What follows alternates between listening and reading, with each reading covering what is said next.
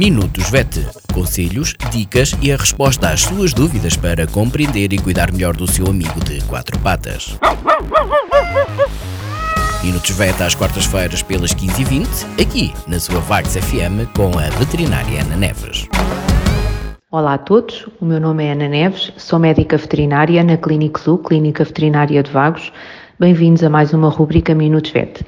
Esta semana vamos falar sobre o síndrome da disfunção cognitiva. Comparando com o ser humano, eh, a doença mais, no homem que mais parecida com esta doença é o Alzheimer. Eh, e se calhar por aqui conseguimos, consigo explicar que é uma doença muito característica de animais idosos, eh, que tem vindo a aumentar ao longo dos anos o número de casos, porque a esperança média de vida dos animais também tem vindo a aumentar. Ela vai provocar, vai acontecer porque ocorre uma degeneração do sistema nervoso central, principalmente da zona do hipocampo do cérebro, que é a zona responsável pela memória, uh, pela transformação da memória curta em memória longa, uh, e vai provocar uma eh, diminuição de, das capacidades cognitivas uh, dos cães e dos gatos também. O número de casos tem vindo a aumentar ao longo dos anos, portanto, cada vez temos mais animais com síndrome de disfunção cognitiva.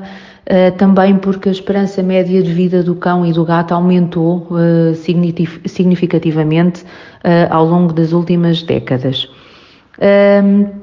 o síndrome da disfunção cognitiva vai afeta, vai afetar quer o bem-estar do animal, porque à medida que ele vai perdendo a memória e, e, as capacidades cognitivas dele, ele vai vivendo cada vez mais ansioso uh, e estressado. Uh, este stress e esta ansiedade vão promover, por sua vez, também esta degenerescência, portanto, acaba por haver aqui um, um, um ciclo vicioso não é, instalado.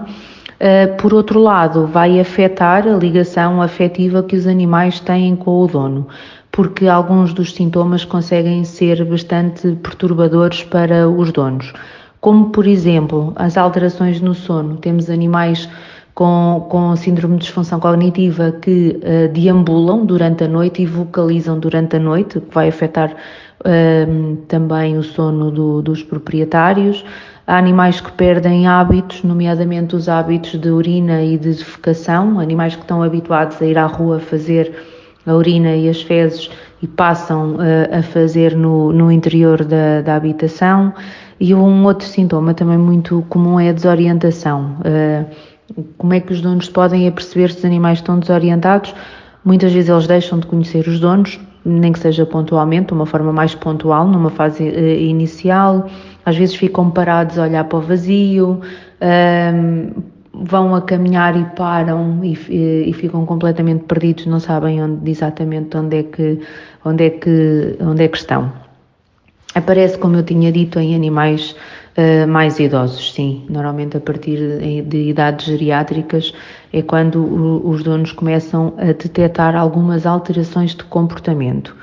O diagnóstico precoce é fundamental nesta doença. Deve ser avaliada em, em contexto de consulta geriátrica, uh, sempre e de preferência sempre que os donos comecem a notar qualquer alteração de comportamento em animais uh, mais uh, idosos. É importante o diagnóstico precoce, então, para, sendo uma doença que não tem cura, não é? Como o nosso Alzheimer também não tem cura, eh, quanto mais cedo for diagnosticada, mais cedo o veterinário e o dono podem começar a implementar medidas para tentar diminuir algum sintoma que já exista e, acima de tudo, evitar a progressão da doença, travar a progressão da, da doença. O tratamento que é feito passa, poderá passar por medicação, por alterações na, na alimentação ou na administração também de nutracêuticos extremamente importante vai ser a alteração também do ambiente em que o animal eh, vive, no sentido de promover o bem-estar deste, deste animal e no sentido de tentar estimular uh, o animal, estimular cognitivamente o animal.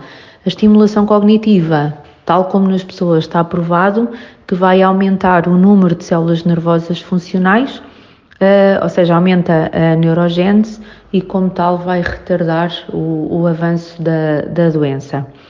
Para a próxima semana poderei falar sobre uh, alterações do ambiente, como estimular mais o animal idoso. Obrigada por esta semana é tudo. Até à próxima. Minutos VET. Conselhos, dicas e a resposta às suas dúvidas para compreender e cuidar melhor do seu amigo de quatro patas. Minutos VET às quartas-feiras pelas 15h20, aqui na sua Vagos FM com a veterinária Ana Neves.